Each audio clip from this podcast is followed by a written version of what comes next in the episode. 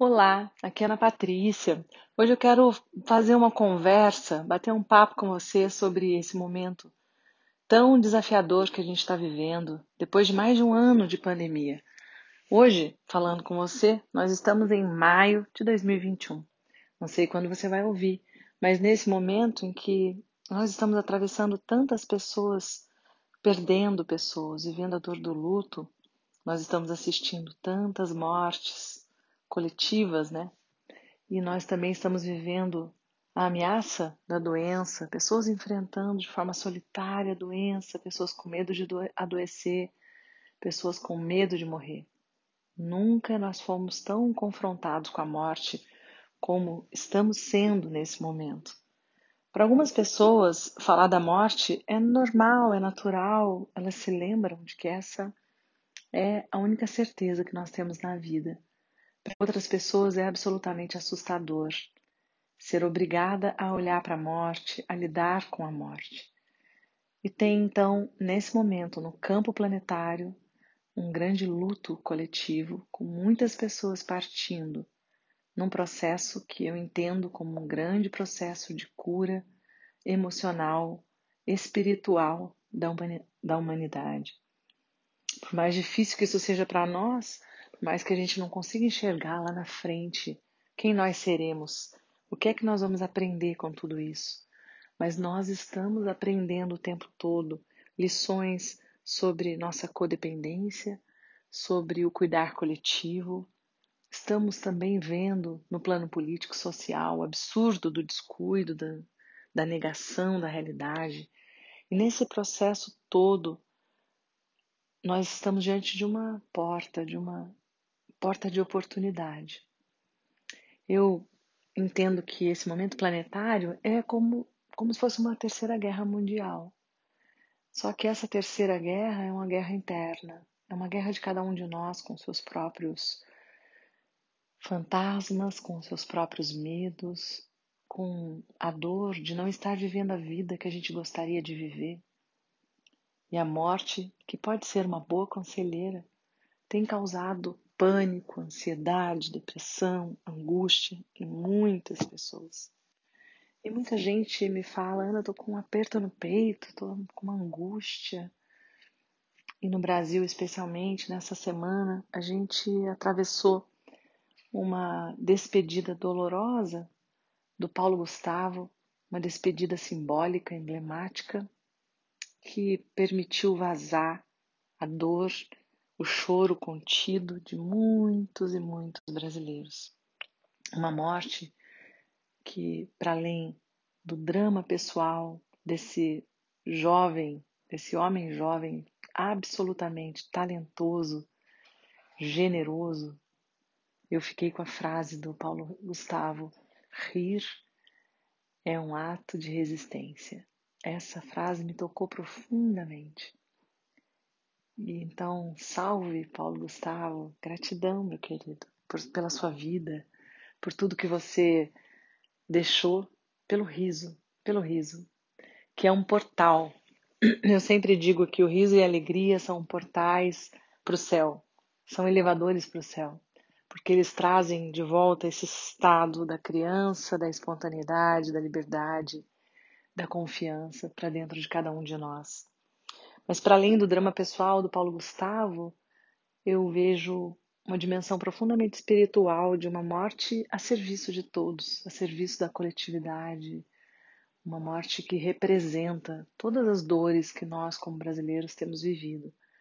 Então eu quero falar para você que nós estamos num campo coletivo de luto. Eu sei que para algumas pessoas a pandemia foi uma benção, porque é sempre assim, porque o mundo é dual, o mundo é luz e sombra, enquanto algumas pessoas perderam seus empregos, enquanto empresas fecharam, o que nos deixa muito triste, porque quando as empresas estão fechando, todo um país está sendo empobrecido, enquanto comerciantes fecharam suas portas, outras pessoas abriram negócios, cresceram exponencialmente aquilo que faziam, tiveram novas oportunidades enquanto casamentos foram desfeitos, grandes conflitos pessoais nos relacionamentos familiares emergiram ou já estavam lá e tiveram que ser enfrentados.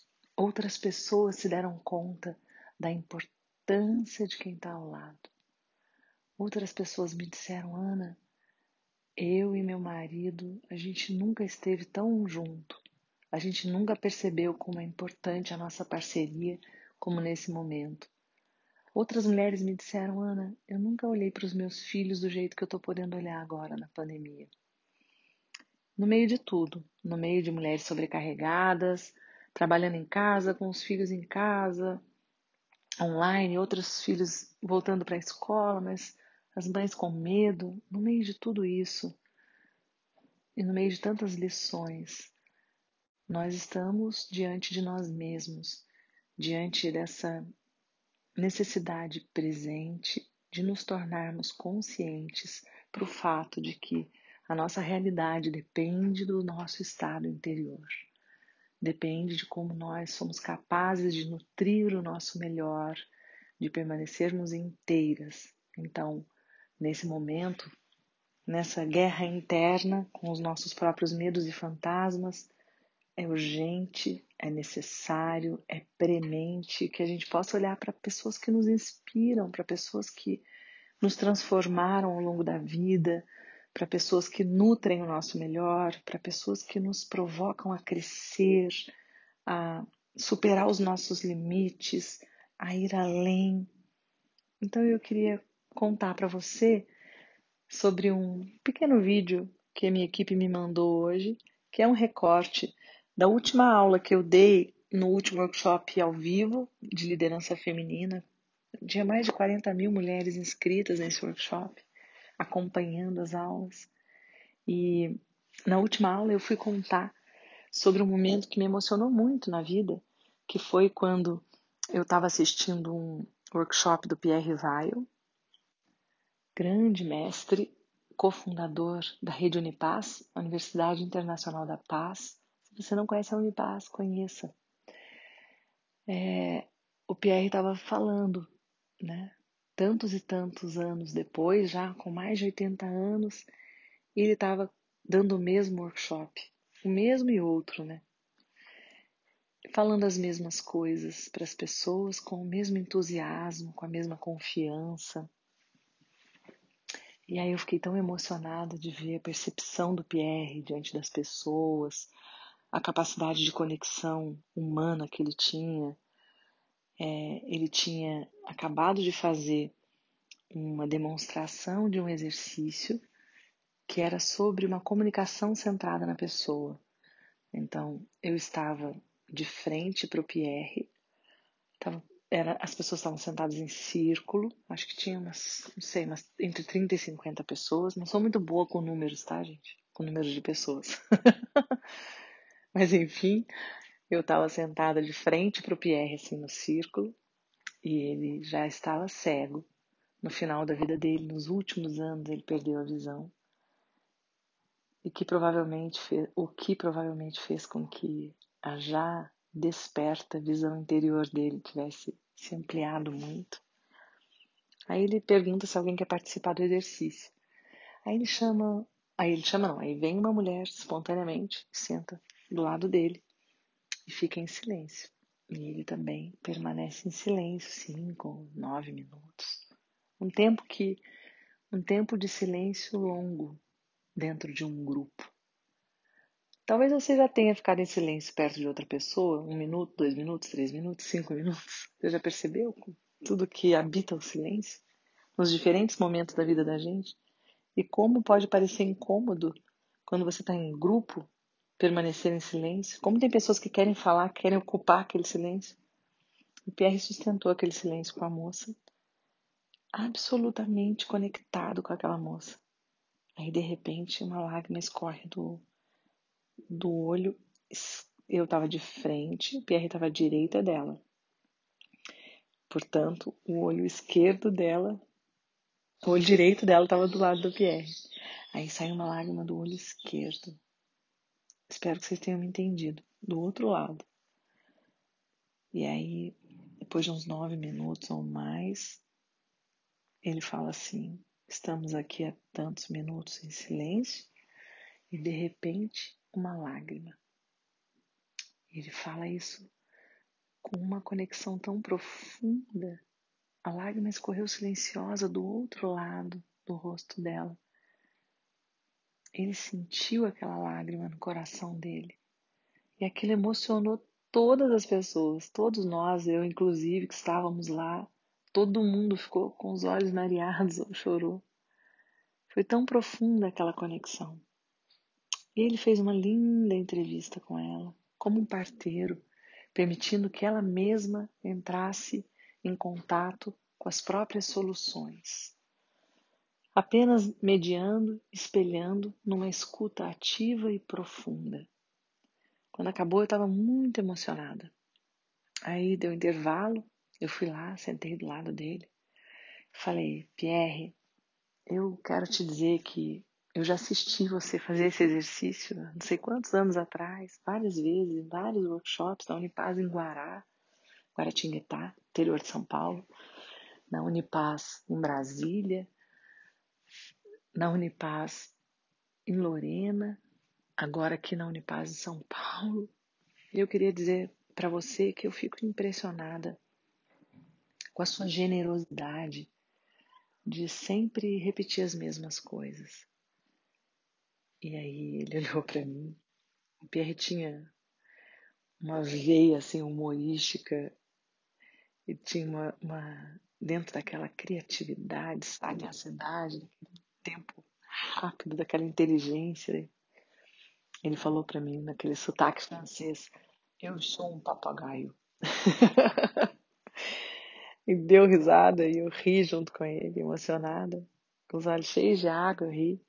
E aí eu falei para ele: Eu quero te dizer, Pierre, que eu também quero ser uma papagaia. E, e isso tem sido também a minha vida, né? E eu contei essa história na quarta aula do workshop e eu me emocionei de novo quando eu me lembrei dessa história, assim como estou emocionada agora. E a equipe cortou esse pedacinho. E aí tem mais um capítulo que eu quero te contar. Eu, eu assisti hoje de manhã, fiquei emocionada, mandei pro Roberto Crema, pro WhatsApp. Aí o Roberto falou: Ana Patrícia, Ana Patrícia. Pois é, repetir as mesmas coisas é como nascer do sol e o poente, sempre o mesmo e sempre outro. E eu quero dizer para você duas coisas diante de tudo isso que a gente está falando, desse panorama, onde a vida fica mais aguda e exige ainda mais o nosso estado de presença, de saúde e de inteireza. Eu quero te dizer quem são as pessoas que inspiraram você, que moveram você, quem são as pessoas nas quais você pensa que te levam para esse estado de comoção, gratidão e expansão?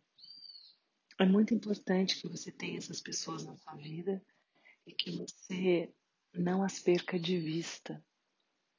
É muito importante que a gente não, não se confunda mesmo no meio de tantos absurdos ao nosso redor no meio de tanto sofrimento, que a gente não perca a esperança no ser humano, que a gente não deixe de enxergar que depois das dores do parto, de um momento de muita dor como a gente está vivendo, a humanidade também vai parir uma nova criança, uma nova vida, uma nova realidade, uma nova consciência.